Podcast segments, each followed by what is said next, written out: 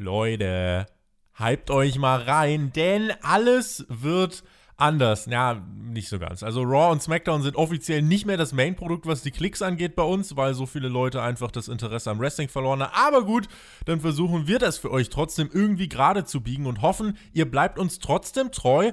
Wir schauen uns das weiter für euch an, ändern aber heute was in der Art und Weise, wie wir es für euch aufarbeiten. Denn wir werden nicht mehr über jeden Quark reden, sondern nur über die Top-Themen. Und wenn nichts passiert, dann wird die Review auch kürzer. Mehr dazu gleich in der Raw Review. Leute, jetzt macht mal Stimmung. Hallo!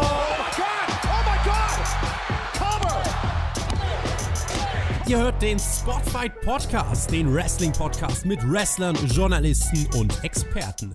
Wir diskutieren über WWE Monday Night Raw und wünschen euch jetzt viel Spaß beim Zuhören.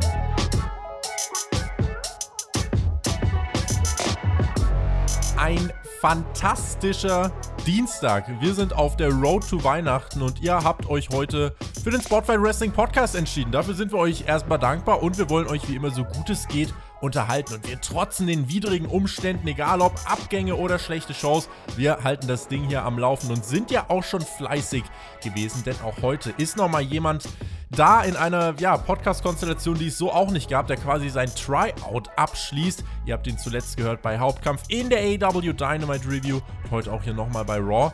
Ein wunderschönes Hallihallo an Jill. What's up? Ja, Hallöchen Tobi, hallo liebe Zuschauer mal wieder. Ähm, ja, ich habe mich eigentlich echt gefreut, jetzt mal bei einer Raw Review dabei zu sein. Wirklich? Ja, die letzte Raw vor TLC, die Go Home Show. Und ja, dann habe ich die Show geguckt und ach, jetzt weiß ich nicht, ob ich mich immer noch freuen soll. Der Björn hat es heute auch einrichten können, glücklicherweise. Das heißt, wir sind heute zu dritt, Björn. Schön, dass wir dich heute auch mit dabei haben. Team Edel, Toaster plus Jill ist am Start. Hey, yo, meist zusammen und er hat sich drauf gefreut. Was ein Anfänger, ey. Ja, ist noch ein bisschen naiv gewesen dann vielleicht, der Jill. Ne? Aber wir gucken ja. mal, vielleicht im Laufe der Show, wer weiß, äh, rechtfertigt sich das ja. Aber ich würde ganz gern, bevor wir über die Show reden, würde ich ganz gern äh, mit euch noch über äh, etwas anderes sprechen. Und zwar werden wir diese Raw-Review in einem etwas anderen Format ausführen. Wir werden Raw nämlich heute nicht chronologisch äh, besprechen und wir werden auch gar nicht alles besprechen, was passiert ist, sondern werden das Ganze in Blöcken durchgehen. Und zwar werden wir einfach die Top 5 Blöcke der Show äh, ja, durchgehen. Wir werden das nicht in einer bestimmten Reihenfolge machen. Da könnt ihr in den Kommentaren gern aktiv werden und diese fünf Blöcke dann ordnen, wie sie eurer Meinung nach äh, qualitativ abgeschnitten haben. Und wenn mal nicht so viel passiert, dann gibt es halt weniger Blöcke und die Review ist dann kürzer. Hintergrund ist, ihr habt keine Ahnung, wie es einen aussaugt, drei Stunden Raw zu schauen. Einige ja, einige nicht und jedes Segment äh, besprechen zu müssen. Daher diese Anpassung. Äh, wer jetzt jedes Interview von Charlie Caruso in der Nachbetrachtung analysiert haben möchte, der ähm, darf auch gern seinen eigenen Podcast starten, aber wir müssen tatsächlich auch ein bisschen Auge darauf haben, dass uns das hier nicht äh, ein Teammitglied nach dem nächsten ausbrennt. Insofern, äh, Björn, du bist, doch der, der, du bist doch der Fels in der Brandung. Du kannst diese Änderung aber, glaube ich, trotzdem nachvollziehen, oder? Ich kann die Änderung sehr, sehr gut nachvollziehen und ich habe jetzt sehr, sehr viel Hoffnung, weil du hast davon gesprochen, gesprochen, dass wir von den Top 5 Blöcken sprechen. Das heißt, wir sprechen jetzt auch nur über gute Blöcke, ja? Das heißt, das war's mit der Review? Nee, das, das, das jetzt vielleicht nicht, aber also zumindest über die Top-Geschehnisse im, im WWE-Universums. Kosmos. Kannst du nicht das Wort top irgendwie weglassen? Das ist irgendwie echt. Wir sprechen also über die Federplatz. Okay, danke. wir sprechen über die Themen bei Raw. Äh, wir wollen aber in jedem Fall, das ist noch der Aufruf an euch da draußen, unbedingt euer Feedback hören. Also bitte, auch wenn ihr sonst eher nicht zu denen gehört, die regelmäßig kommentieren, schreibt uns heute gern, bewertet das Video auch. Das wäre für uns wirklich sehr wichtig zu sehen, einfach wie es ankommt. Und schreibt uns auch gern, wie ihr den Auftritt von Jill jetzt hier fandet. Wir müssen ja hier wirklich in einem vorweihnachtlichen Kraftakt, den wir uns alle gerne erspart hätten, eine große Lücke schließen und ihr könnt mit eurem Feedback dabei helfen. Und ähm, ja, dann würde ich sagen, äh, gucken wir nochmal. Raw, das ist die letzte Ausgabe vor TLC. Eine Welle der Euphorie würde dem Wrestling gut tun, glaube ich. Äh, Im Moment, wir sind so in der, in der Weihnachtsphase. WWE ist im Dezember und es rieselt so ein bisschen vor sich hin. Diese Raw-Ausgabe, Jill, hat die denn die Euphoriewelle in der Wrestling-Welt losgetreten? Also bei mir persönlich leider überhaupt nicht. Ich habe das Gefühl, dass WWE wieder mal im Winterschlaf ist. Ähm, diese Weihnachtszeit ist ja eigentlich traditionell in den letzten Jahren nie wirklich gut gewesen. Und ich bin jemand, das ist auch der Grund, warum ich gesagt habe, ich habe mich eigentlich gefreut. Ich denke immer, ich bin sogar noch ein bisschen positiver als die meisten, was WWE angeht. Aber gerade in dieser Woche, muss ich sagen, kann ich das leider überhaupt nicht zeigen, ähm, weil diese Show hat ja eigentlich gar kein positives Gefühl bei mir ausgelöst. Ihr habt keine Ahnung, hypt euch mal rein. Übrigens, ihr da draußen könnt auch die Show bewerten auf www.spotfight.de. Da gibt es eine Umfrage. Björn, ich glaube, ich weiß schon, wo du heute drauf drückst. Wobei für dich können wir auch eine extra Option machen. Einfach nur entnervt vielleicht, oder? Entnervt ist gut, ja. Also erstmal muss ich Jill leider widersprechen. Die WWE befindet sich leider überhaupt nicht im Winterschlaf. Es wäre schön, wenn die WWE sich im Winterschlaf befinden würde und einfach nur von A nach B bucken würde und alles wäre gut. Ähm, tatsächlich scheint die WWE momentan so aktiv zu sein wie lange nicht mehr und ja, buckt so viel Müll und overbuckt so viel Müll und tut so viel überspielen, dass es mir fast aus den Ohren hängt. Wenn ihr möchtet, dann geht es auch gleich um die Show. Dann schaut doch gerne mal noch bei uns auf Patreon vorbei patreon.com slash spotfight-podcast. Gerade jetzt in diesen äh, anstrengenden Zeiten fürs Team, um, mal, um das Ganze mal so zu formulieren, freuen wir uns sehr über eure Unterstützung. Ihr könnt auch auf YouTube, wenn ihr das in der Premiere seht, äh, ihr könnt auch via Superchat unterstützen oder wenn ihr nichts mit Superchats oder Patreon am Hut haben wollt, gibt es auch äh, in der Beschreibung einen Spendenlink, über den ihr uns supporten könnt. Hintergrund einfach der, dieser Tage wird vor allem mir umso deutlicher bewusst, dass es echt nicht selbstverständlich ist, diese Qualität und diese Professionalität aufrechtzuerhalten und auch diese Regelmäßigkeit, aber wir wollen euch das bieten und wir wollen auch weiter an diesen Produkten dranbleiben, damit wir quasi die Speerspitze hier sind und äh, euch noch sagen können, was denn da passiert und wie schlecht es denn wirklich ist. Und äh, das werden wir auch heute tun mit Raw im Thunderdome in Tropicana Field.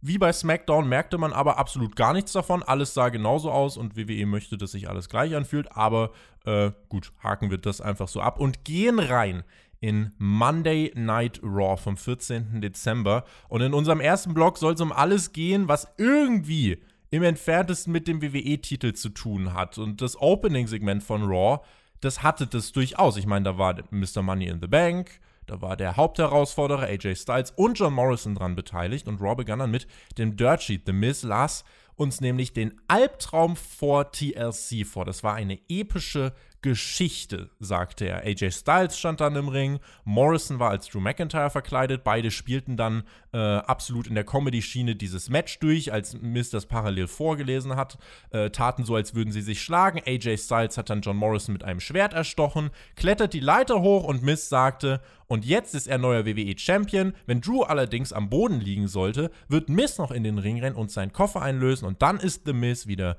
WWE-Champion. Jill, wie, wie fandest du denn diese Geschichte? War, da, war das nicht so ein, so ein schönes, so ein schönes, ja, so eine schöne Weihnachtsstory? Ja, es war wirklich eine Geschichte, weil ich habe mich hier so ein bisschen gefühlt, als wäre ich überqualifiziert für dieses Segment. Also ich, ich saß da, habe mir das Ganze angeschaut und dachte mir so, ja, Jill, du bist Anfang 20 und du bist einfach zu alt dafür. So, das, äh, das geht hier ganz offensichtlich an eine Zielgruppe, die ja unter deinem Alter liegt. Ähm, und du hast ja noch gar nicht, bist ja gar nicht richtig auf diese schöne Theatereinlage da Soll eingegangen. Ich, ich also, habe extra nicht gemacht. Ja, ähm, also ich fand das ganz furchtbar, muss ich sagen. Äh, total kitschig, unauthentisch, sehr gescriptet. Das ist eigentlich genau das, was falsch ist und was man, was ich nicht sehen möchte. Was WWE aber leider, ja, vor allem in den letzten Jahren oft ausgemacht hat. Ähm, also, sorry, aber was soll das? Ehrlich. Björn, fandst du das nicht cool? Das Lustige ist, also wenn Jill sich zu alt für dieses Segment fühlte, ja, dann ich meine, ich bin doppelt so alt wie Jill, dann bin ich, glaube ich, komplett hier raus aus diesem Programm, oder? Kann ich nach Hause gehen? Oder? Ah, nee, ich bin ja zu Hause. Kann ich jetzt wieder ins Bett? Oder? Nee, ja, du bist nee. immer, du bist hier immer noch die Speerspitze auch von uns. Du musst ja auch die Fackel hier hochhalten für WWE. Ja, also auch in mein Alterssegment passte es nicht rein. Also es ist auch nicht für alte, debile Männer gemacht anscheinend, ähm, dieses Segment. Äh, ja, unauthentisch passt es ja ziemlich gut, was äh, Jill sagt. Ähm, so, be so benimmt sich doch kein normaler, erwachsener Mensch, der sich irgendwie um das größte, um die größte Ehre im, im, im Kampfsport quasi antreten möchte und diese erringen möchte. Ja, das ist halt das ist halt ein Niveau, das, ähm, ja, lieber Tobi, wie alt warst du jetzt? Warst du noch jünger als Jill? Nee, ne? Ich bin 23 bin ich, also Jill und ich, wir sind in etwa die, dieselbe Riege. Äh, übrigens nicht die größte äh, Ehre im Kampfsport, äh, Björn, sondern im Sports Entertainment. Das, äh, verwechs ah, okay. das verwechseln wir mal nicht. Ich habe mir hier äh, eine Sache nur zu dem Segment aufgeschrieben. Ähm, und zwar äh, einfach mal die Frage an auch ne, junge Fans. Fragt euch mal selbst, würdet ihr das euren Freunden in der Schule, von mir aus auch in der Uni zeigen? Würde das überhaupt irgendein Mensch irgendwem zeigen? Das ist das, was ich mir über diesem Segment gedacht habe, weil das war schon, das war schon ziemlich unangenehm beim Schauen. also, ja. Also du würdest das nicht, wenn du jetzt irgendwie, weiß ich nicht, einen guten Freund zu dir nach Hause kommt und sagt, ich habe hier mal gehört, da gibt es hier ein Wrestler, der ist, der muss richtig cool sein hier, AJ Styles, der muss wohl in Japan riesige Erfolge gefeiert haben und alles drum und dran und die Leute sind voll ausgerastet, als er dann endlich nach Amerika kam und zur WWE kam. Kannst du mir mal bitte was von, von diesen AJ Styles zeigen? Dann würdest du nicht dieses Segment zeigen jetzt, oder? Mir ist, ist gerade ein äh, Szenario eingefallen, da würde ich das zeigen. Pass auf. Angenommen, du bist auf Tinder, hast ein Match, du schreibst ein bisschen, dann triffst du dich irgendwann und du merkst, das Date läuft richtig scheiße. Aber die Person ist anhängig. Du willst aber unbedingt nach Hause. Du willst einfach raus, ja. Du willst einfach raus und sagen, ey, guck mal, das ist mein Hobby. Und dann zeigst du das und dann kannst du gehen. Dann kannst du nach Hause gehen. Das geht dann sehr schnell. Also Leute, als Date-Escaper könnt ihr euch das mal aufschreiben. Seamus hat dann das Segment zum Glück auch so ein bisschen beendet, kam heraus, meinte, er hat heute ein Match gegen AJ Styles. Äh, Styles warf Seamus einen Weihnachtsbaum an den Kopf. Seamus schmiss Styles dann ein Geschenk an den Kopf. Und das war das Opening-Segment von Raw. Das ging zwölf Minuten und im Anschluss gab es dann äh, direkt auch das Match von Styles und Sheamus. 15 Minuten bekamen die beiden. Es wurde richtig gut, wie ich fand. Sheamus bearbeitete, äh, AJ Styles bearbeitete das linke Bein von Sheamus so rum und äh, das half letzten Endes dann auch nach einer Viertelstunde zum Sieg. Haben beide hart gearbeitet. Dieser Opener war für mich ein bisschen balsam für die Seele äh, nach einem Opening-Segment, was äh, ja wirklich. Ähm, nicht viel mehr Aufmerksamkeit verdient hat, ehrlicherweise. Ich fand auch, dass das Match ein bisschen das Ganze noch so halbwegs gerettet hat. Also, das war wenigstens einer der positiveren Aspekte der Show. Ähm, trotzdem muss ich sagen, also AJ Styles, allein diese Darstellung im Opening Segment, auch wenn er danach hier das Match gewonnen hat, also was ist das für eine Darstellung? Äh, Björn, du hast mir quasi aus der Seele gesprochen, dieser Vergleich äh, was Leute von AJ Styles hören und was man dann hier sieht. Ähm, furchtbar. Und was ich auch nochmal zum Opening-Segment kurz sagen möchte, ich bin eigentlich jemand, der Miss und Morrison teilweise echt noch unterhaltsam findet. Ich weiß, das ist für manche wahrscheinlich herausfordernd oder die können sich das gar nicht vorstellen. Aber, also sorry, hier hat man es wirklich geschafft, dass sogar ich gesagt habe, so, boah, nee, hört mir auf. Ähm, ja, Match war auf jeden Fall okay. Ähm, das Finish kam ein bisschen abrupt, aber stört mich nicht bei so einem Raw-Match. Vor allem hat man die Bein-Story so ein bisschen mit reingenommen ins genau, Finish. Genau, war ein Einroller, ja. Fand ich gar nicht so schlecht. Und ähm, das Aftermath, also der Beatdown, ja, war auch okay. AJ Styles sah da auf jeden Fall ein bisschen besser aus, als er das im Opening-Segment getan hat. Hat danach Sheamus auf jeden Fall noch ordentlich verprügelt mit einem Stuhl und hat nicht locker gelassen. Drew McIntyre habe ich mich übrigens gefragt, Björn, wo der ist. Äh, aber der hat Sheamus da nicht helfen wollen. Äh, war scheinbar beschäftigt. Aber du wirst uns doch zustimmen, dass das Match zumindest äh, jetzt besser war als das Anfangssegment. Ja, gut. Äh, da, ja. da würde ich euch zustimmen. Ja, bei allen anderen so. allerdings nicht. Also ich muss sagen, ich fand das Match auch nicht okay oder so weiter. Mhm. Ähm, ich frage mich immer am Ende, wer war am Ende dieses Matches die starke Person, die dargestellt worden ist? War das AJ Styles? War das Seamus? Oder war das ein 2,20 Meter großer Omos? Omos ist auch ein sehr starker Mann. Der kriegt den nächsten Title-Shot, sage ich dir. Ja, aber das war doch die einzige Person, die in diesem Match aufgebaut worden ist, oder? Weil äh, AJ Styles hat nur die Hilfe von Omos jedes Mal gebraucht und Sheamus hatte riesen Angst vor Omos. Also am Ende wurde mir quasi in diesem Match nichts anderes vermittelt, außer, okay, die beiden, die da ein bisschen rumspielen im Ring, die sind ja ganz nett. Aber der Einzige, der wirklich stark ist, das ist der Typ, der draußen steht und den beiden nämlich Angst macht. Ja, da hast du schon recht. Also klar, Styles hat das Match am Ende in Anführungszeichen clever selber gewonnen. Ähm, aber mir stört generell diese Verbindung zu Omos. Also WWE ist ja wirklich, die haben ja wirklich in den letzten Jahren auch oft betont, ja, AJ Styles, der beste Wrestler dieser Generation. Warum braucht so jemand dann so ein 2-Meter-Hühn wie Omos, um Matches zu gewinnen? Also da stimme ich dir schon Weil zu. Weil ein Bösewicht ist. Ein Bösewicht braucht doch Unterstützung, damit wir ihn alle böse finden, oder nicht? Ja, in, in der WWE haben wir halt nur Bösewichte, die halt nur so gewinnen können. Es gibt ja keine starken Bösewichte, außer vielleicht Roman Reigns. Ähm, das ist wahrscheinlich das Problem. Aber ich bin mir ziemlich sicher, dass du, Tobi, wenn man den Omos jetzt an die Seite von Kenny Omega stellen würde, auch sagen würdest, ey, muss das sein? Braucht der wirklich Nö, das ist AW, das würde ich feiern. ah, Bedingungslos. AW ist geil, alles, immer. Pausenlos. Und dieses Opening-Segment, äh, ich würde sagen, da können wir den Haken dann so langsam dran setzen. Es gab danach den äh, Beatdown, wie gesagt, noch von Styles gegen Sheamus, Drew McIntyre. Ja, wo war denn der jetzt, Björn? Hat dich das gestört oder hab nur ich mich das gefragt? Ja, die Freundschaft ist halt nicht so innig und du war gerade, hatte vorher gerade eine richtig fette Gulaschsuppe gegessen und Ah. danach musste er halt erst mal auf Klo, weißt du? Okay, gut, das ist, ja, äh, ja gut. Kann man, kann, man, kann man verstehen. Insofern, ja, blöd gelaufen für Sheamus.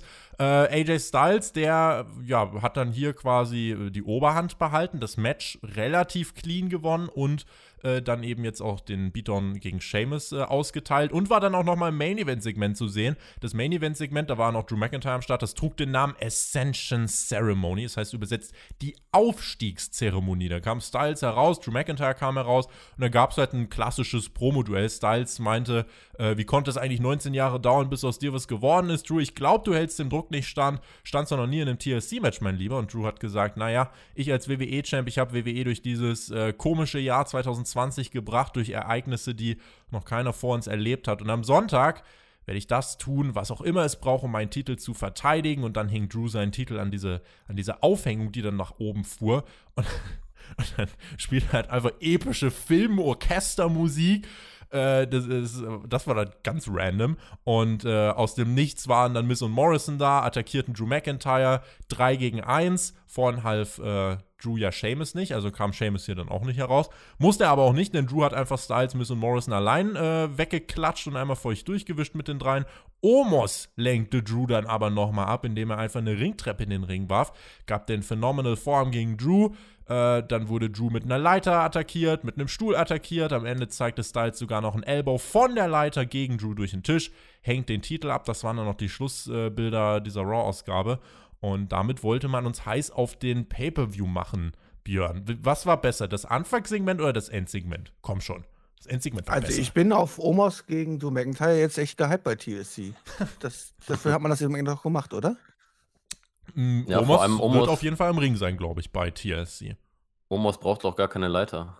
Nee, Der braucht gar keine Leiter, stehen. kann einfach korrekt. Ähm, naja, also zumindest war in diesem Engsegment nicht ganz so böse Comedy verarbeitet, wie es am Anfang war. Und ähm, hier hat man sich auf Wesentliche konzentriert. Auch wenn hier Omos wieder am Ende der, der stärkste von allen da war, ja, ähm, konnte ich hiermit auch halbwegs leben. Ja, ich fand die Promo-Sequenz sogar fast ja das Highlight von Raw, aber also das soll jetzt wirklich nicht heißen, dass ich diese, dieses Promo-Battle irgendwie super fand oder sonst was, aber ich fand tatsächlich, das war so mit der einzige Inhalt, den diese Fehde bekommen hat. Also ich fand es ganz cool, dass McIntyre mal gesagt hat, yo, ich bin hier derjenige, der WWE durch dieses schwere Jahr geführt hat. Und AJ Styles, der so ein bisschen darauf angespielt hat, ja, Drew, du hast noch nie ein TLC-Match gehabt. Das, also da ist ja wenigstens irgendein Inhalt, weil was war denn bitte Ja, was für Matches hatte Drew McIntyre sonst in den letzten Monaten? Ach stimmt, die waren bei weitem nicht so hart wie ein TLC-Match, das ist korrekt. Die haben Nur er Hell hat in sich a durch- Cell und sowas. Er hat sich nur hell, durch Hell in Cell geprügelt, Innere Blutung. geprügelt, hat innere Blutung gehabt und so. Aber jetzt kommen halt Tische, Leitern und Stühle zum Einsatz. Das Und ist ein das Ga- ist Game ganz, ganz böse. Das ist, das ist unglaublich. Mit sowas hat McIntyre noch nie in seinem Leben zu tun gehabt. Ich glaube, das wird eine, eine ganz harte Kiste für ihn. Ich glaube, auch wenn die Spannung jetzt fürs Wochenende nicht ganz so groß ist, können wir uns trotzdem auf ein gutes Match freuen. Wir werden das ja auch besprechen, Björn, in der TLC-Vorschau auf Patreon. Ich habe mir hier übrigens bei diesem Endsegment eine Sache gedacht, wie man es relativ leicht vielleicht noch hätte intensiver machen können. Björn, du erinnerst dich doch noch an dieses Promo-Duell von, Keith, äh, von Keith Lee, von Drew McIntyre und Roman Reigns bei SmackDown, ne? Oh, das war so gut. Das Beste, das beste Promo-Segment dieses Jahr. Ich bleib dabei. So, und dann gab es noch diese Vertragsunterzeichnung. Und bei dieser Vertragsunterzeichnung, und das hat man auch hier im Opening-Segment gemacht, da gab es keine Handmikrofone, die haben einfach so gequatscht. Das hätte man hier gern auch einfach in diesem Endsegment machen können, dass sich äh, Drew McIntyre mit AJ Styles in den Ring setzt und die beiden einfach mal reden wie normale Menschen, ohne WWE-Mikro in die Hand halten, Catchphrases und so weiter. Ich glaube, das hätte dem Ganzen noch eine bessere Note verliehen. Und diese Musik war ziemlich random, aber ansonsten war das äh, als Abschlusssegment äh, vor der Go Home Show, fand ich ganz okay. Ist halt solide für einen Übergangsgegner wie AJ Styles. Der Titel wird nicht wechseln. Äh, aber damit muss ich sagen, hatte ich jetzt im Endeffekt gar nicht das ganz große Problem. Also jetzt, wo du es verglichen hast mit dem Segment mit Roman Reigns, muss ich ganz klar sagen, äh, fällt das am Ende nochmal ganz, ganz stark ab. Ich würde auch sagen, es war okay, aber wenn du es damit vergleichst, dann ist das eine ganz, ganz andere Liga, eine ganz, ganz andere Welt, eine ganz andere Präsentation. Ja. Und das war halt hier eine WWE-Präsentation. Genau. naja, irgendwie ja. gefallen mir die drei Buchstaben momentan nicht so gut. Hm.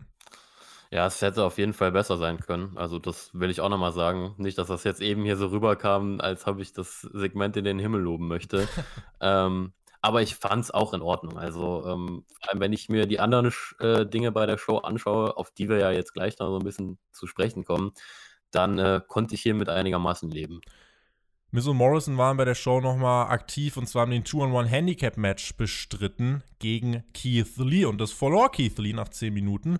John Morrison hat den gepinnt. Das Match lief übrigens unter Tornado Rules, weil warum nicht? Einfach so. Also Miss und Morrison durften einfach die ganze Zeit beide gleichzeitig auf Keith Lee einprügeln. Die Kommentatoren meinten, ja, also eigentlich müssten die sich eintaggen, aber das ist auch gar nicht so wichtig eigentlich. Und in, das Match bestand dann aus 70% äh, Two-on-One-Beatdown, 30% Keith Lee Comeback und ja, Björn, jetzt ist natürlich die, die Frage, also Miss und Morrison haben sich jetzt hier durchgesetzt, haben dieses Two-on-One gewonnen. Ähm, wie, wie stehen sie jetzt da im Vergleich zu vorher? Und wie steht Keith Lee jetzt da im Vergleich zu vorher?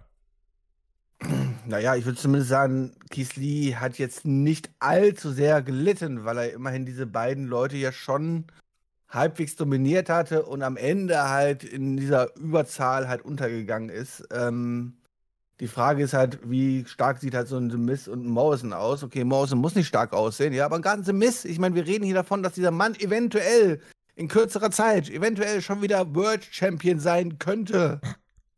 Und diese Darstellung hatte ein Miss leider nicht. Vier Minuten hat McIntyre, glaube ich, gebraucht, um die beiden zu besiegen, ne? Vor ein paar Wochen.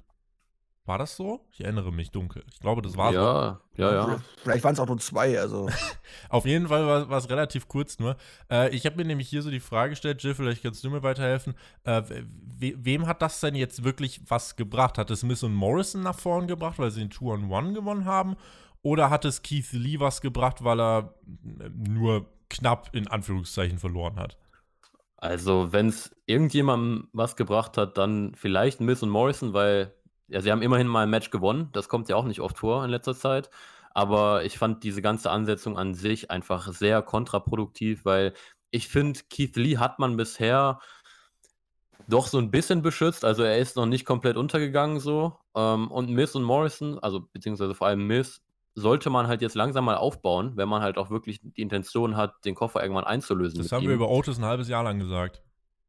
Ja, gut, bei Otis hat es mich nicht so gestört, weil ich persönlich den einfach nicht im Main Event sehen wollte und mit, also das wirklich, das finde ich deutlich schlimmer als The Miz.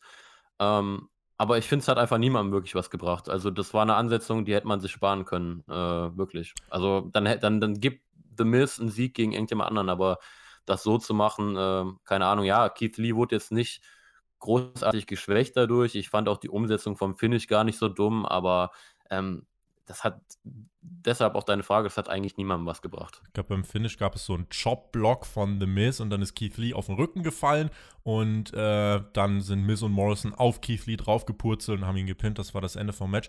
Keith Lee ja in Sachen News auch gerade in Name ist ja ziemlich skurril. WWE hat den guten Keith Lee ja für Sondertrainingsstunden zurück ins Performance Center geschickt, weil er den WWE Big Man Style nicht so gut kann, Björn. Und die Überraschung, die Stärke von Keith Lee ist auch gar nicht der Big Man-Style, denn er kann wresteln und obwohl er so groß ist, kann er wresteln wie ein Cruiserweight. Und das hat ihn ja bei NXT auch zum Star gemacht, Björn. Aber Vince möchte, dass Keith Lee einen ordentlichen Shoulder-Tackle durchziehen kann. Ja, vor allem safen, ne? Es geht ja darum, dass er auch richtig safe äh, Wie Nia Jax. Ich wollte ich mich gerade erwähnen. Ich so, was ist denn eigentlich mit Nia Jax? Ist sie bei den Trainingsstunden wenigstens auch dabei oder alle anderen, äh, die, gibt die wahrscheinlich ein bisschen mehr verdient hätten als die, die Keith Lee? Naja, ich meine, du hast schon gesprochen, äh, Keith Lee ist nicht der typische Big Man und tut auch nicht den typischen Big Man-Style wresteln.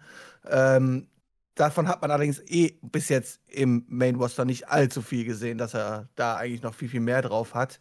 Ähm, ja, diese Sonderschichten können eigentlich nur eine Farce sein und zeigen eigentlich eine weitere anfallende Demenz beim Herrn Vince McMahon. Apropos Nia Jax. Kommen wir doch mal zu dem, was bei den Frauen so passiert ist bei Raw. Lana und Asuka haben ja ihr Titelmatch bei TLC. Asuka ist jetzt die beste Freundin von Lana, die heute allein auf Nia Jax treffen wird. Und ähm, man kann sich natürlich jetzt fragen, was ist aus der Women's Revolution geworden? Lana im Spotlight bei Raw, Carmella im Spotlight bei SmackDown. Also man stelle sich vor, es gibt Menschen, die, die beschweren sich über Charlotte Flair. Wir hatten hier ein Singles-Match, Nia Jax gegen Lana. Und die Kommentatoren erzählten uns, was für eine Kämpferin Lana ist. Sie gibt nie auf, sie gibt immer alles und sie lässt sich nicht unterkriegen. Und wer dann dachte, es geht nicht skurriler. Lana.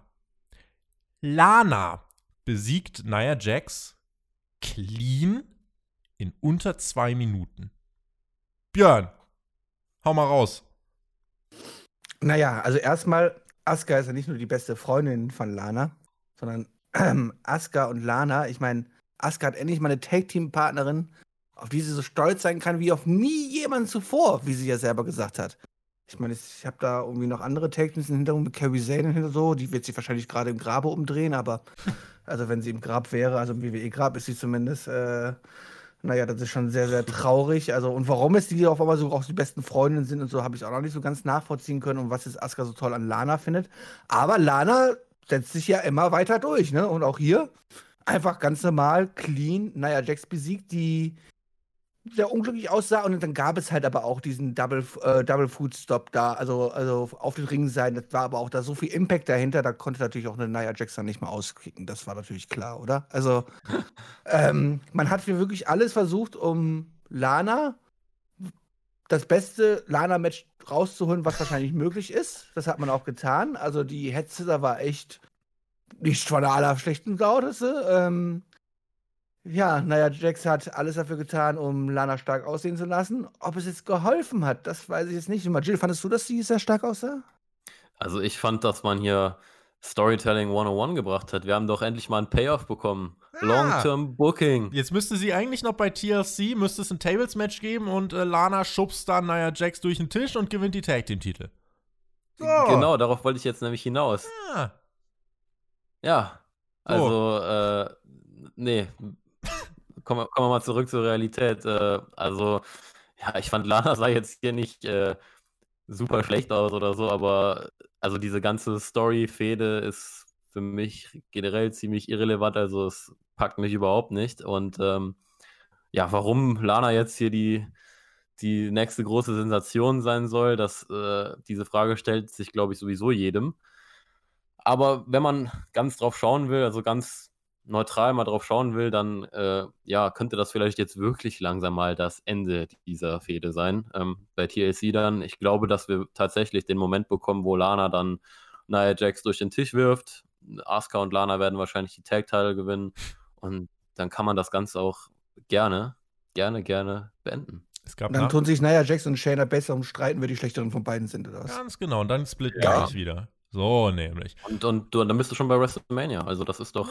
Ja, so einfach. Guck, da haben wir es doch schon gebuckt. Es gab hier nach dem Match, äh, gab es die Attacke von Shayna Baszler und Jax gegen äh, Lana. Backstage wurde Asuka auch schon von Shayna Baszler abgefertigt. Also, man gibt hier Lana den großen Sieg in einer äh, fast schon sensationellen Art und Weise um sie danach leider nach Strich und Faden zu verprügeln, ihr das Bein zu brechen, bis Asuka dann rauskam und und Base am Alleingang abfertigte. Lana lag dann heulend im Ring. Jetzt ist natürlich auch hier wieder die Preisfrage. Also, wer geht hier gestärkt heraus? Die Champions, die allein von Asuka abgefertigt wurden? Naja, Jax, die in unter zwei Minuten gegen Lana verliert. Vielleicht Lana, die gegen Jax gewinnt und danach aber komplett zur Schnecke gemacht wird. Hm, kann man sich fragen, Björn, welchen Zweck hat das am Ende des Tages erfüllt? Das war ein Mania-Match aufzubauen, habt ihr ja schon gesagt. Und Shayna Baszler und Nia Jackson danach aus wie die größten Stars überhaupt nach dieser Fehde.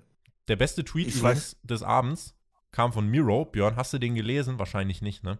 Nein. Miro hat geschrieben, ich habe Lana den Pin gestern Abend beigebracht. Wir haben beide gewonnen. Hätte von mir sein können. hätte, hätte von dir sein können. Es gab übrigens der Vollständigkeit halber später noch ein Match von Shayna Baszler gegen Dana Brooke. Da hat Nia Jax nach 90 Sekunden gesagt, ist mir egal, hat eingegriffen, gab eine DQ. Auch Dana Brooke wurde dann attackiert. Mandy Rose kam mit einem Kendo-Stick heraus, verprügelte die Tag Team Champions. Großes Comeback. Asuka kam dann auch dazu, verprügelte ebenfalls die Champions. Dann jubelten Brooke, Rose und Asuka zusammen. Äh, die Titelträgerinnen wurden abgefertigt und das ist der Aufbau für das Titelmatch von Asuka und Lana gegen Jax und Baszler, Jill. Ja, ein Wort, Hype. Also, Ja. das hat mich äh, wahnsinnig scharf gemacht auf dieses Match. Ähm, es ist aber auch das, was wir eigentlich so jede Woche bei so einer Fehde sehen. Also, das ist ja der typische Aufbau. Äh, ich ich, ich würde gern mehr sagen, aber da fällt mir einfach gar nicht viel zu ein. So, es hat mich einfach, es hat mich fast wirklich nicht interessiert. So, äh, und wie gesagt, gerne diese ganze Fehde beenden. Und ich muss auch sagen, du hast eben angesprochen, ja, Leute beschweren sich über Charlotte Flair. Mein Gott, wenn ich diese Women's Division aktuell bei Raw sehe, dann vermisse ich Charlotte Flair äh, ganz gemein. Äh, Becky Lynch auch. Ähm, ich glaube, das ist auch generell so ein bisschen das Problem, dass man Asuka jetzt hier mit reinpackt, weil man auch einfach keine Gegner wirklich für sie hat.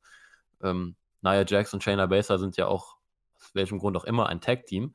Ähm, und sonst ist ja wirklich niemand mehr da. Äh, deshalb beendet das Ganze und schaut mal, dass man Asuka wieder einen, einen, vernünftigen Gegner hinstellt und dass sie mal wieder eine Fehler haben kann, weil der Raw Women's Teil ist ja an diesem Punkt eigentlich auch komplett irrelevant. man richtig. hätte ja genug Mädels da im Hintergrund, die was drauf hätten, wenn man sich ordentlich darstellen würde und ordentlich bucken würde, dann wird man auch, auch eine Schade und sowas nicht direkt immer vermissen halt so, aber wenn man statt eine Bianca Belair oder ähm, eine Rhea Ripley oder was ich nicht, wie man da alles aufsehen könnte, halt lieber auf der Meinung ist, man müsste halt, naja, Jax und Lana weiter pushen, ja, dann wird man halt weiterhin auch äh, sich in dieser Sackgasse befinden.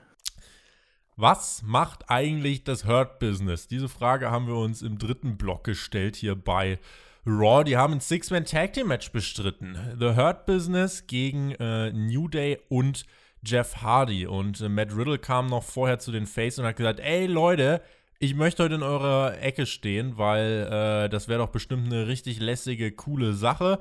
Und äh, das hat Matt Riddle dann auch das gemacht. Das war Bro E, ja? Das war Bro E, genau. Und Matt Riddle hat sich dann mit äh, an den Ring gestellt. Und dann gab es dieses Six-Man-Tag-Team-Match. Und Bobby Lashley schnappt sich hier den Sieg nach einem Full Nelson gegen Jeff Hardy. Match ging übrigens auch ähnlich lang wie äh, der Open, also auch fast eine Viertelstunde. Während des Matches fingen auch alle Faces dann einfach an, zur Trompete von Woods zu tanzen, was man halt macht während einem Wettkampf. Äh, man stellt sich das vor beim Fußball oder so. Es wird einfach Musik spielen und alle fangen einfach an zu tanzen. Aber, äh, nun ja, es ist ja Sports Entertainment. Am Ende, wie gesagt, Lashley derjenige, der sich hier den Sieg geschnappt hat. Bei TLC trifft ja das Hurt Business auf New Day. Äh, wieder, da werden wir, Björn, einiges zu erzählen haben in der TLC Preview auf Patreon, bestimmt. Ja, beim Hurt-Business war es wieder total verwirrt, weil eigentlich bin ich ja totaler Fan von denen, weil die haben ja auch meine WWE vor Retribution beschützt und da können wir ja alle sehr, sehr froh drauf sein und sehr, sehr stolz auf das Hurt-Business. Aber jetzt haben sie halt einfach wieder hier irgendeinen so Backstage-Mitarbeiter einfach gemobbt und jetzt weiß ich immer noch nicht, was ich von denen halten soll. Da bin ich jetzt immer noch sehr verwirrt. Genauso von Matt Riddle. Ja. Genauso von Matt Riddles Rolle, da bin ich auch sehr verwirrt. Ich meine, was war jetzt seine Aufgabe in diesem Segment? Warum war er dabei? Also, erstmal kommt er mit diesem schlechten Witz mit Big E und Woe da um die Ecke, ja. Sieht, hört, hört, sich, sieht, hört, sich, hört sich an und sieht wieder aus wie der letzte Clown. Dann ist er dort halt mit in der Ringecke. Was war jetzt seine Aufgabe da? Also, außer zuzugucken, wie die Faces verloren haben und ein dummes Gesicht zu machen. Ich hab's nicht verstanden. Ich weiß nicht, was man mit dem machen macht. Und ich glaube, die WWE weiß es selber nicht und tut, sie halt, tut einfach in irgendwelche random Semente reinbucken wo am Ende halt immer aussieht wie der letzte Depp. Ja, ich kann auch nicht verstehen, was der Plan dahinter ist. Ähm, ich glaube, man will Matt Riddle einfach genug TV-Zeit geben. Also ja, er hatte noch ein Match später bei Raw, aber das ging ja auch nicht wirklich lang. Wahrscheinlich hat man sich dann gedacht, ach, ja, der hat ja sowieso ein bisschen was im Hurt-Business zu Und tun. das Dann vielleicht der Vollständigkeit einzuordnen, Matt Riddle hat nachher noch in 51 Sekunden MVP besiegt, ja. Genau, dann dachte man sich wahrscheinlich hier, ja, stellen wir ihn einfach Order raus. Vielleicht macht er irgendwas Lustiges, äh, was weiß ich. Keine Ahnung. Da ist meiner Meinung nach kein Konzept dahinter. Ähm, ich würde aber noch was zum Hurt-Business sagen. Ähm, ich bin auch ein Fan von denen. Also sie sind wirklich so äh, mehr oder weniger eins der Highlights für mich jede Woche. Ähm, das sind wirklich tatsächlich mal Charaktere so ein bisschen. äh, mit denen ich mich tatsächlich ein bisschen identifizieren kann, hat man ja auch nicht so viele bei WWE.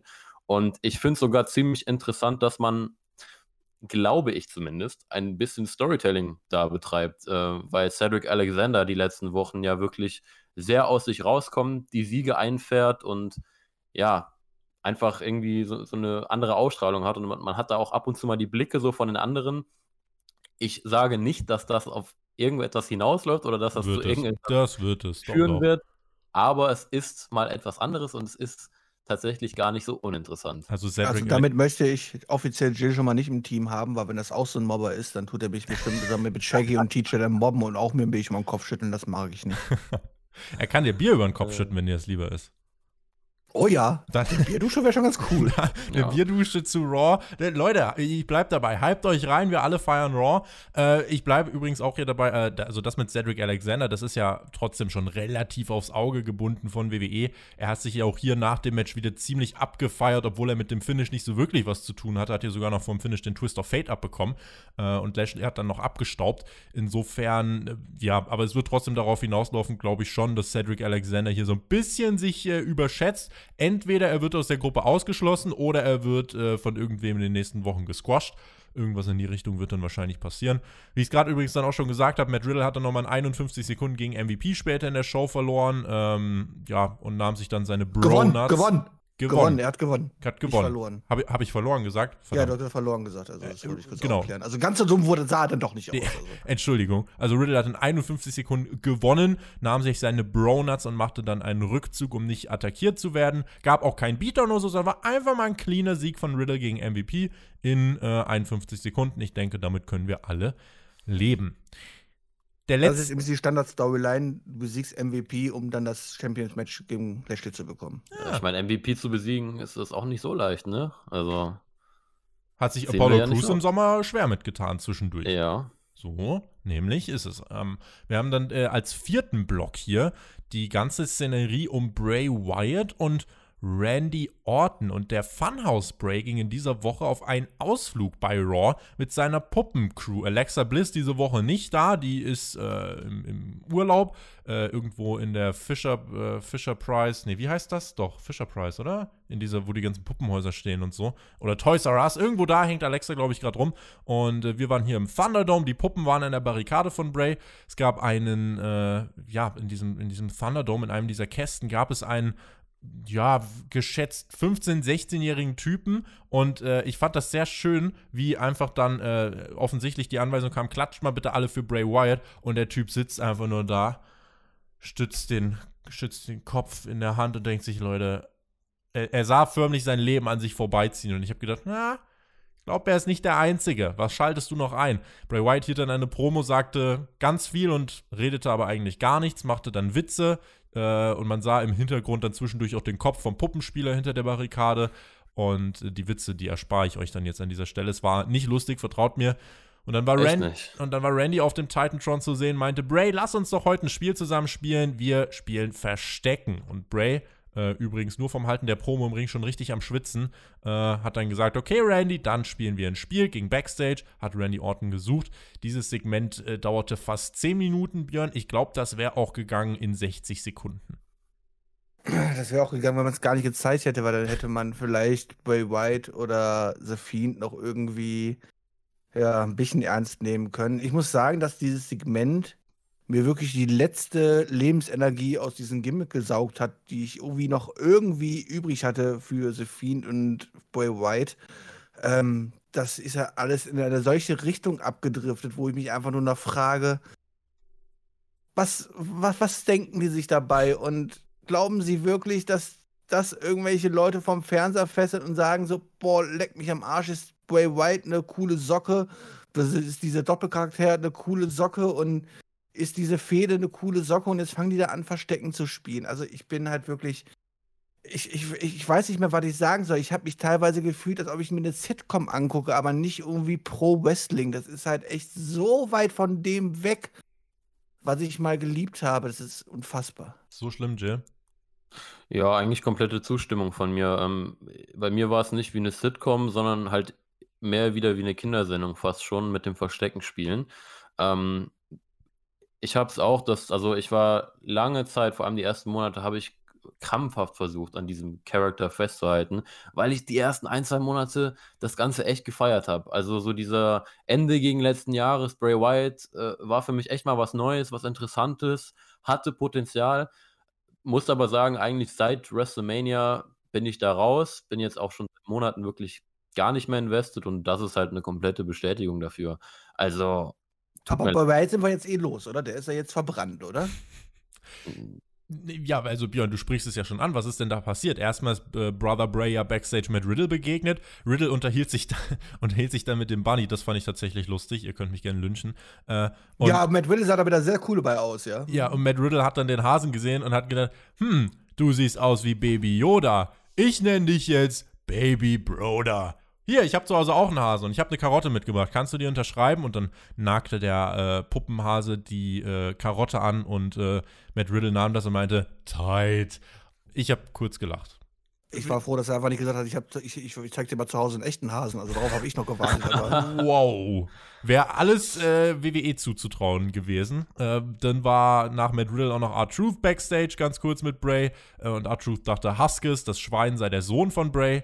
Und dann waren wir irgendwo in irgendeinem dunklen Raum und dort war ein Schaukelstuhl, der allein im Licht stand. Und wie man das so beim Verstecken macht, geht man dann natürlich allein in den dunklen, äh, in den dunklen Raum und äh, Bray setzte sich dann auf diesen Schaukelstuhl. Randy Orton attackierte. Das war doch der Schaukelstuhl von Sister Abigail, oder? Das war der Schaukelstuhl von Sister ja, Abigail. Storytelling-Element. Genau, und dann. Der ist schon mal abgefackelt. Der, ist, der ist wieder auferstanden, wie der Undertaker. Und dann wurde, das hatte mich dann auch so ein bisschen an Randy Orton gegen den Undertaker erinnert. Ich habe vor kurzem dieses WWE Untold Special gesehen, das kann ich jedem, äh, jedem empfehlen. Und dann hat äh, Randy Orton Bray Wyatt attackiert, hat ihn in so eine Holzkiste, hat ein bisschen Spiritus draufgekippt und das Ganze angezündet. Äh, war beim Undertaker damals ein bisschen imposanter und hier war es dann so, Randy Orton hat sich das angeguckt, hat sein Werk begutachtet und irgendwann hat der Fiend dann gesagt, moin Leute, bin wieder am Start, ist aus der Kiste emporgestiegen und streckte Orton mit der Mandible Claw nieder. Ähm, also, ja, Hokuspokus und so weiter. Und ja, es ergibt nur so halb Sinn, weil warum setzt sich Bray beim Versteckspiel allein in den dunklen Raum und so weiter und so fort. Aber dennoch fand ich das ansatzweise bei dieser Show mit allem anderen verglichen sogar mal cool. Denn es ist etwas passiert in dieser Fehde, was gerade auch mit dem Feuer und so weiter, wenn wir uns erinnern, wie Orton damals die Hütte abgebrannt hat, was du schon irgendwie alles in Zusammenhang setzen kannst und dann geht das auch irgendwie. Wie gesagt, ja, Hokus Pokus und Fiend und so weiter, das blende ich jetzt aber einfach mal ganz bewusst aus, äh, nennt mich WWE-Fanboy und bin hier einfach gnädig und sage, hier ist mal was passiert, das war mal nicht so ein komplettes 0815-Segment und äh, hier hast du zumindest mal für den Pay-Per-View jetzt noch irgendwas in dieser Geschichte weitererzählt mit diesem, ja, mit diesem Segment es gab mal ein bisschen Feuer und deswegen fand ich das jetzt gar nicht so schlimm. Wenn ihr das zerreißen möchtet, dann bitte. Wem, ja. wem, wem willst du denn zujubeln bei diesem äh, Match, wenn ich mal fragen darf? Ähm, diesen bösen Clown, der, der gefühlt Menschen frisst, oder möchtest du lieber äh, diesen, diesen Menschen quasi zujubeln, der andere Menschen gerne verbrennt. Naja, also da wäre ich ja schon, schon beim Fiend auf jeden Fall. Randy Orton hat ja das äh, Haus von, von äh, Bray Wyatt abgefackelt und da möchte ich schon, dass der Bray seine, seine, seine Kaution da zurückzahlen kann. Ja, aber bei White ist jetzt Vergangenheit, der ist verbrannt und jetzt gibt es doch nur noch äh, The Fiend, oder? Das gehe ich jetzt davon aus, oder? Das ist doch ein lieber Zeitgenosse, ist der Face. Das ist, das dann wäre es ja zumindest Storytelling, was man uns jetzt gezeigt hätte, dann wäre es ja quasi damit die Bray White-Geschichte. Also davon gehe ich jetzt zumindest aus. Mhm. Schön wäre es, aber das würde ja auch bedeuten, dass Bray White und der Fiend dann wirklich unterschiedliche Personen werden. Ja. Ist das etwa uh. nicht so? Was? Was? Bleib, ja. Bleib, bleib doch mal im K-Fape hier. Ja, also ich kann auf jeden Fall verstehen, Tobi, ähm, was du hier drin gesehen hast. Ähm, und ich will es eigentlich auch sehen. Ja, man hat tatsächlich so mit dem Feuer und mit dem Stuhl so ein, zwei Elemente gehabt, die ja jahrelang sogar zurückgehen, die einen kleinen Hintergrund haben, aber ich kann den Rest halt irgendwie nicht ausblenden. Das ist mir einfach zu viel. Ähm, das ist mir einfach zu unrealistisch. So beim Undertaker ist das eine Sache, dass der sich von hier nach da teleportiert und was weiß ich, zaubert, aber Leute, also schaut euch das mal an jetzt hier. So. Nee. Also ich kann es leider nicht ausblenden und ähm, es ist mir einfach too much. Und ja, Björn, ich wäre froh, wenn wir nur noch The Fiend sehen und nicht mehr diesen anderen Bray Wyatt, weil oh The Fiend The Fiend an sich ist zwar jetzt auch nicht irgendwie, steht jetzt auch nicht gut da im Moment oder ist, ist, der schrecklichste In-Ring-Performer in der Geschichte von WWE, wenn ich mir die Matches angucke. Schaust du dir lieber die Matches von Bray Wyatt normal an, also im Pulli? Da gibt es zumindest sowas Ansatzweises wie Matchpsychologie, aber die, die Matches vom Fiend sind ja wirklich, also das, das darfst du ja überhaupt keinem erzählen. Der Björn und ich, wir haben bis heute ein Trauma von Hell in a Cell 2019. Äh, mit, mit diesem Match ist der Fiend für mich absolut gestorben. Mit dem, wie er dargestellt wird, den Performer möchte ich da gerne rausnehmen. Genau. Weil als, also schl Ja, ja. schlimmsten In-Ring-Performer, wie du gesagt hast, da, wir haben immer noch naja, Schlimmste In-Ring-Gimmick von mir aus, ja. Also, okay. Ja, krass. Also da würde ich euch beiden tatsächlich ein bisschen widersprechen. Da gucke ich mir deutlich lieber ein Fiend-Match an. Also ich finde, der Fiend hatte auch Uah. ein, zwei mich. gute Matches, wo auch Storytelling dabei war, zum Beispiel beim Royal Rumble gegen Daniel Welchen Fiend, Bryan. magst, welchen Fiend magst du denn? Den Fiend, der mit dem Vorschlaghammer die Schädeldecke eingeschlagen kriegt und das Nose hält? Oder der Fiend, der in 20 Sekunden gegen Goldberg verliert? Ja, keinen von den beiden, aber wenn ich zum Beispiel, wie ich gerade gesagt so, habe, an den von denen, Rumble okay. Zurückdenke und die Fehde gegen Daniel Bryan, die fand ich persönlich gar nicht so Das ist schlecht. ja auch Daniel Bryan. Daniel Bryan ist ja auch äh, King of Ja the klar, World. aber, aber er hat dir trotzdem gezeigt, dass The Fiend auch ein gutes Match haben kann. So. Ja, Und weil der Fiend in dem Match nichts gemacht dabei. hat, was der Fiend sonst gemacht hat. Er hat weniger genosellt in diesem Strap-Match, sondern es war mehr ein Wrestling-Match. Aber sobald der Fiend Sachen macht, die der Fiend macht, dann, äh, dann, dann funktioniert es nicht. Klar, wenn er Sachen macht, die normale Pro-Wrestler auch machen, dann wird das Match auch besser. Ja, aber ich finde, da muss man dann, oder kann man ja dann einfach am Charakter etwas arbeiten. So, also man hat ja dann gesehen, dass es auch geht, wenn man es halt nicht so übertreibt. Natürlich, WWE liebt es zu übertreiben und komplett auszurasten mit The Fiend und da bin ich dann auch wieder voll bei euch, also das will ich auch nicht sehen. Ähm, aber da finde ich trotzdem den Pullover Bray Wyatt kein Stück besser. Björn, wie fandst denn du das Feuersegment hier? Ja, also ich, man, man kann natürlich nicht wirklich davon sagen, so, ey, man hat so ein paar Sachen von früher äh, auf, aufgegriffen. Und äh, die Verbindung, die ist ja auch da und ich sehe ja auch dieses Potenzial, was diese Story eigentlich haben könnte. Für mich ist es aber alles einfach too much und ähm, ja, ich, ich, ich, hab, ich, ich sehe wie ihr beide, was man uns, was man mir erzählen möchte. Aber es wäre schöner, schöner, wenn man das einfach mit einer ja, mit weniger Gewürzen quasi mir erzählen würde. Und wenn man halt zu viele Gewürze reinpackt, dann schmeckt es halt irgendwann auch nicht mehr. Zu viele Köche verderben dem Björn hier leider den guten alten Bray, Bray, Bray, B- Bray, Bray. Wow, ich habe mich heute offiziell Wow. übertroffen mit allem. Äh, es tut mir leid. Der war besser als die Witze von Bray Wyatt. war wahrscheinlich besser als die Witze von Bray Wyatt. Das waren jetzt übrigens die vier Blöcke, über die wir gesprochen haben. WWE-Titel, Frauen, Hurt Business, Bray gegen äh, Randy. Jetzt haben wir quasi Wo waren mal jetzt die Top-Segmente? die, die fünf Themenblöcke, Björn. Für dich die fünf so. Themenblöcke, die aber eigentlich nur vier waren. Denn der fünfte Themenblock ist einfach äh, ein bisschen was vom Rest, für den es jetzt nicht reicht, dass wir den noch ausführlicher besprechen. Denn was war noch bei Raw? Elias hat uns Jackson Riker an seiner Seite vorgestellt. Er hat dann nochmal über das äh, Symphony of Destruction Match gesprochen und hat gesagt, ja, die Niederlage ist egal, das hat mir alles nur geholfen. Jackson Riker ist jetzt an meiner Seite äh, und, und mein Album hat dafür gesorgt, dass er sich wie neu geboren fühlt. Jackson Riker meinte, ich werde dafür sorgen, dass nie wieder jemand Elias unterbricht. Elias wurde unterbrochen von R-Truth, dann sind die 24-7 Geeks durch den Ring gelaufen und Riker hat ein paar Leute verkloppt. Ähm, hat Was ich jetzt nicht so ganz verstanden habe, hat man nicht die Forgotten Sons quasi beerdigt, damit man Jackson Riker nicht mehr zeigen muss? bis jetzt, Björn, der hat Musik gehört, jetzt ist er ein anderer Mensch. Ja, nachdem man letzte. Woche die anderen beiden zurückgebracht hat, bringt man auch Jackson Riker zurück und die Forgotten Sons sind einfach vergessen, ja? Die gibt's nicht mehr. Okay. Ja, die sind vergessen. Genau. Die vergessenen sind Söhne. forgotten. Eben. Und das andere, was noch passiert ist, Ricochet gegen Mace. Ricochet gewann ja zuletzt sogar mal ein bisschen was, aber keine Sorge, hier verlor er in knapp drei Minuten nach vielen Eingriffen gegen Mace von Retribution. Das Einzige, was ich hierzu zu sagen habe, man hat tatsächlich mal angedeutet, dass Mace eigentlich Dio Madden ist und mal Raw-Kommentator war, aber nur so leicht angedeutet. Und am Ende, herrlich, sagt Ali, das hier ist erst vorbei, Ricochet, wenn du Retribution beitrittst. Ist natürlich die Frage, Björn, warum wollen die denn einen Edeljobber in ihren Reihen haben? Ich verstehe es auch nicht. Wir wollen einen absoluten Loser haben. Ich meine, Retribution sind Verlierer. Jetzt hat dann, kam dann Ali an und auf den Trichter, so, wir sind ja eigentlich alle erfolgreich und bei uns, erzählt, bei uns zählt nur der Erfolg. Jetzt gewinnen sie auf einmal auch ein Match und wollen deswegen den Verlierer gerne in ihrem Team haben. Ich verstehe es nicht. Also wollten sie jetzt mit Verlierern was zu tun haben oder nicht? Hm. Jill, hilf uns. Ja, also ich bin hier auch, auch ziemlich ratlos. Ich weiß nicht, vielleicht denken die sich Minus und Minus ergibt Plus oder so. Zwei Verlierer, noch ein Verlierer dazu, dann wird es besser. Ich habe keine Ahnung. Ähm, ich glaube, man hat für beide einfach keine Pläne und denkt sich so, ja, da haben wir ja ein bisschen was. Äh, ja, stellen wir doch mal Ricochet jetzt gegen jeden von Retribution auf. Wahrscheinlich kommt dann nächste Woche das Match gegen T-Bar. Ähm, und er verliert alle. Er verliert alle bedingungslos.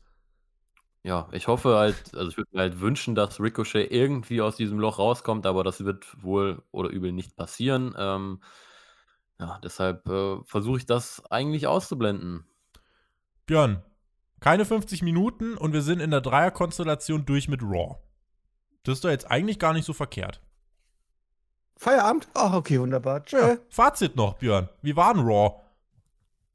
Boah, ey, ich bin ganz ehrlich, ich war schon lange nicht mehr so fassungslos nach den drei Stunden, habe mir einfach nur gedacht, so was, da war ja wirklich nichts Handfestes, woran ich mich noch irgendwie halten kann, wo ich sagen kann, okay, das würde ich unter normalen Umständen mir jetzt gerne angucken. Das ist wirklich, das hat nichts mit dem zu tun, was für mich Pro Wrestling ausmacht. Ich habe mich hier wirklich die halbe Show gefühlt wie in einer Sitcom oder in einem Produkt, was ja wirklich für unterbemittelte Menschen irgendwie da äh, äh, quasi produziert wird und die unterhalten soll. Ähm, ich habe mich einfach nur gesessen und habe mich einfach nur gedacht, so, oh Gott, wenn, man, wenn ich darüber nicht reviewen würde, ich würde echt einfach. Ja, ich bin so weit, dass ich einfach sagen würde, ich glaube, es wäre nicht schlecht, einfach mal ein Jahr nicht zu gucken oder so. Ich weiß es nicht halt so. Das ist halt. Echt, ich bin fassungslos. Es nimmt mir die Liebe von Wrestling so. Es klaut mir momentan so momentan mein, mein Herzensblut und also SmackDown, da habe ich ja wenigstens noch die Sache mit Reigns und so, woran ich mich noch irgendwie aufgeilen kann und hochziehen kann und sagen kann, okay, ich muss halt den ganzen anderen Quatsch gucken, damit ich auch das mitbekomme halt so. Ähm, habe ich wenigstens was, aber hier bei War bin ich ganz ehrlich. Hast du Lana? Auch das, auch das WWE-Titelgeschehen und so, obwohl ich Drew McIntyre ja echt mag und sowas halt, aber momentan ist auch die Fehde mit AJ und so und wie das präsentiert wird, es, es gibt mir halt wirklich nichts. Es gibt mir halt wirklich nichts. Und dann die ganze andere Comedy dabei und alles. Also ich war halt wirklich nach den drei Stunden echt ausgelaugt. Das bin ich, muss ich ganz ehrlich sagen. Also, was ist mein Fazit? Ja, es war auslaugend. Jill, ich weiß nicht. Ich habe mir die Energie geklaut. Jill, ich weiß nicht, wie oft du regelmäßig drei Stunden Raw schaust. Ich äh, hoffe im Sinne deiner Gesundheit nicht ganz so oft. Ähm, was, was, wie hat sich das denn angefühlt?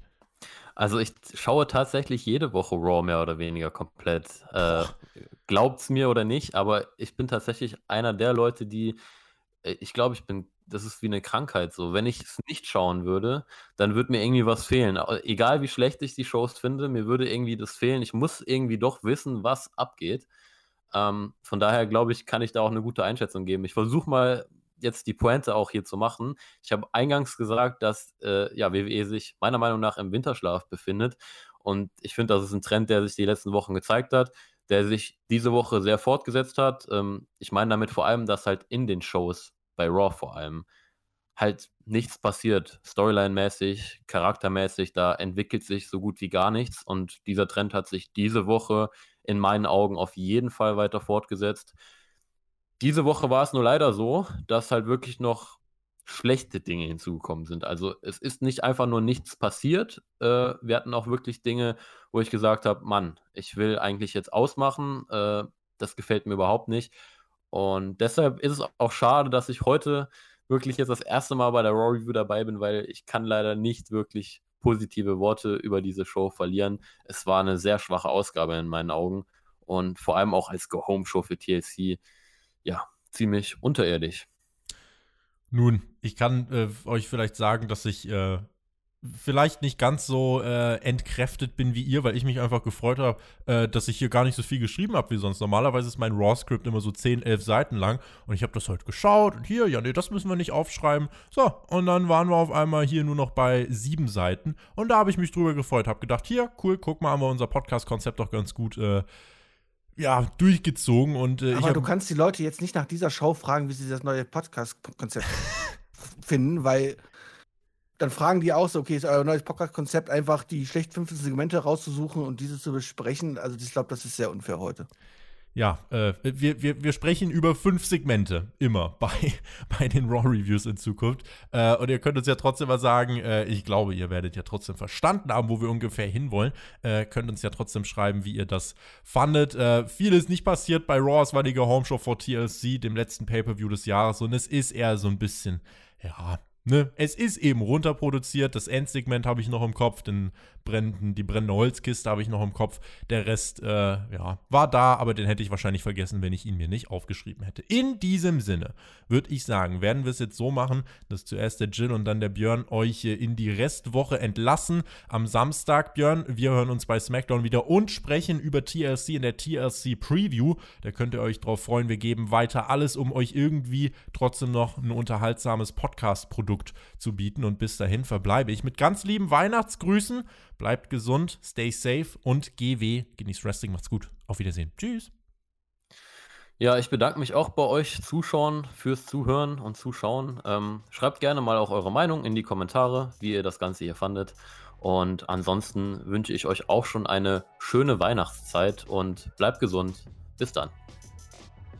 Ja, ich hoffe, dass wir bei der TLC Preview auch ein neues Konzept äh, nehmen werden und wir werden nur über die Matches sprechen, auf, auf die wir gehypt sind.